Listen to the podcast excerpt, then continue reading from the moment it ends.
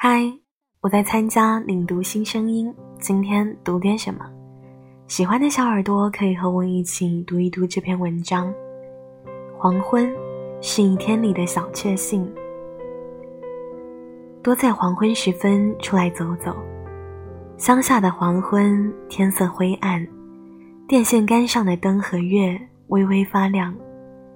人干完了一天的活，从麦田和果田里出来。开着摩托车在河边漫步，把盼头挂满了枝梢。如果你在城市，霓虹初上，白天的车流是乏味的，夜晚则变成了光。对于人类，清晨和深夜都在出发，只有在黄昏间隙，他们才感受到漫长旅途上这短暂的美好气息。